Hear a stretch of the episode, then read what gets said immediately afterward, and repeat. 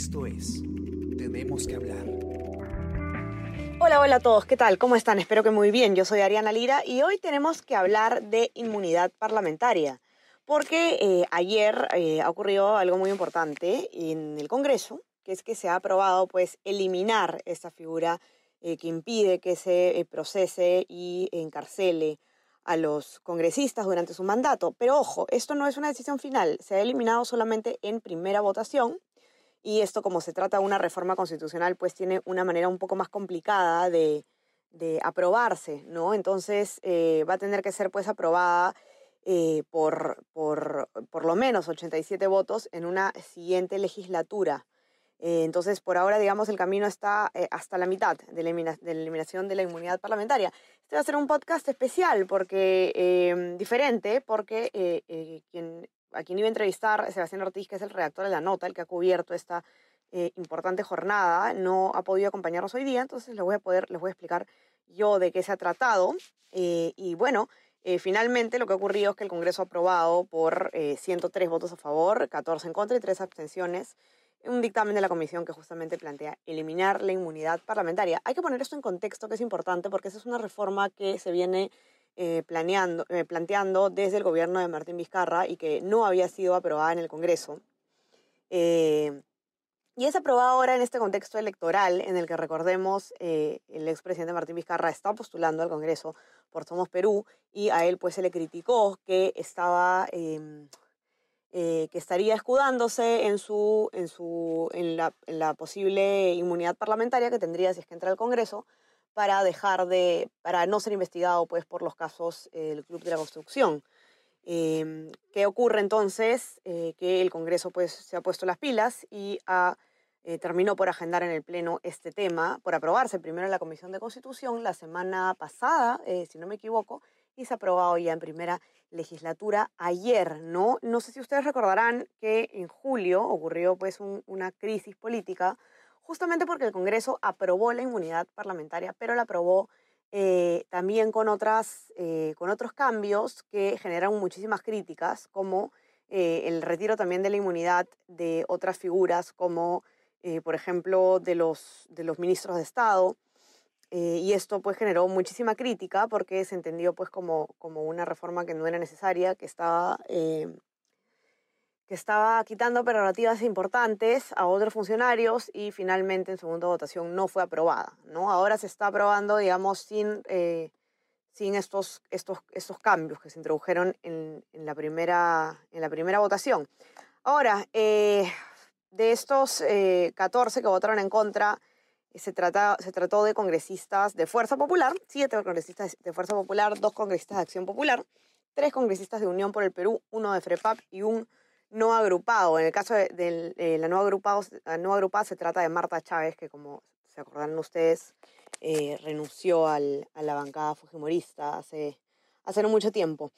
Eh, es, es, interesante en realidad lo que ocurre con la, con la inmunidad parlamentaria porque es un voto pues que, que ocurre, perdón, es un, es un tema muy sensible políticamente en nuestro contexto político porque lo que ha ocurrido es que por mucho tiempo se ha utilizado esta prerrogativa que vamos a ahorita explicar eh, en qué consiste o digamos por qué es que existía esta, esta, digamos, este beneficio que tenía un sentido sin duda.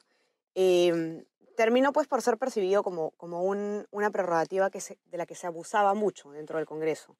¿no? Entonces em, ocurrió, por ejemplo, el, el famosísimo caso de, de, Edwin Donaire, un congresista de Alianza por el Progreso, eh, que fue condenado, condenado por el Poder Judicial mientras estaba en el Congreso, eh, por un caso de corrupción y él eh, eh, recién se le levantó la inmunidad parlamentaria cuando, cuando se le había, cuando se le mm, sentencia en segunda instancia, ¿no? Pese a que se, se, había pedido bastante, se había exigido, digamos, de parte de un sector de la opinión pública que se le levante la inmunidad parlamentaria después de la primera instancia, el Congreso pues utilizó una interpretación según la cual, eh, hasta que no haya condenas firme, no se, le, no se le debía levantar. ¿no? Finalmente se le termina levantando la inmunidad parlamentaria, pero en ese caso, en ese momento ya era demasiado tarde y Edwin Donaire se encontraba fugado. ¿no? Él finalmente, meses después, fue encontrado, eh, de hecho, lo, arrestaron y lo encontraron después de haber estado prófugo por mucho tiempo con una, con una peluca en la, en la mochila. ¿no? Fue bastante, eh,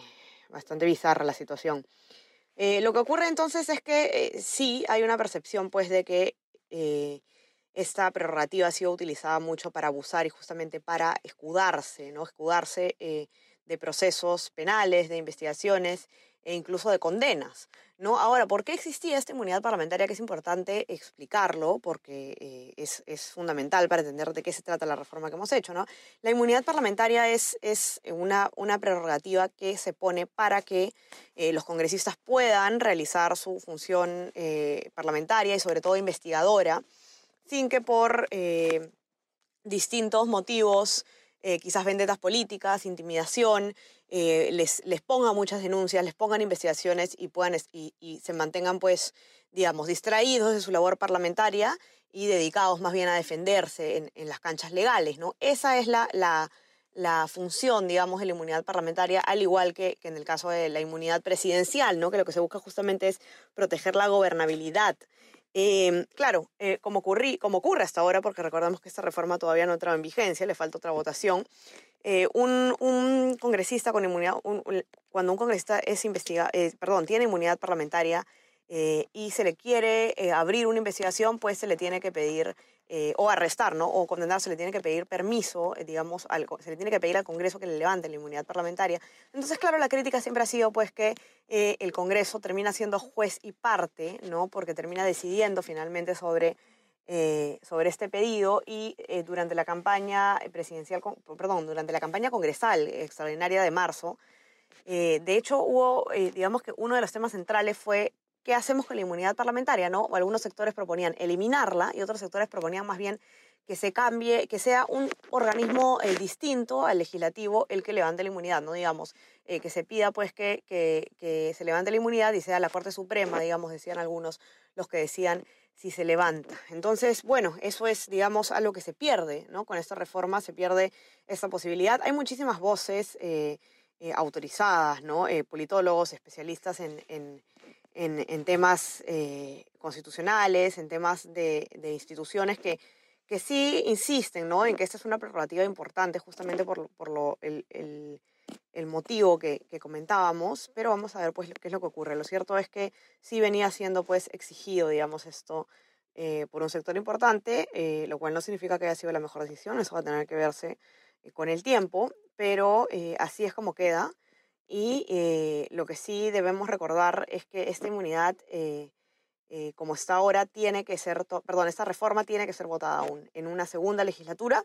Así que que quede bien claro, no se ha aprobado aún la inmunidad parlamentaria, no ha entrado en vigencia, sino que ha sido simplemente aprobada en primera votación y va a faltar pues que se haga una segunda para que entre en vigencia. Importante, importante el contexto, recordarlo entonces, ¿no? Esto se da cuando el expresidente Martín Vizcarra está postulando pues con una investigación preliminar abierta eh, al Congreso de la República. Vamos a ver qué ocurre.